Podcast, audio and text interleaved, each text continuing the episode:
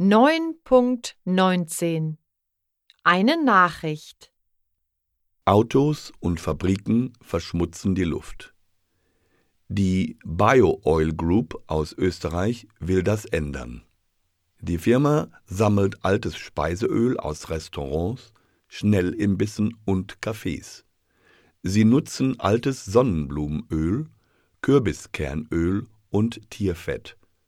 Mit dem Speiseöl produziert die BioOil Group Biodiesel.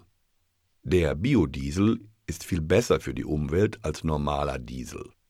So wird das Autofahren umweltfreundlicher.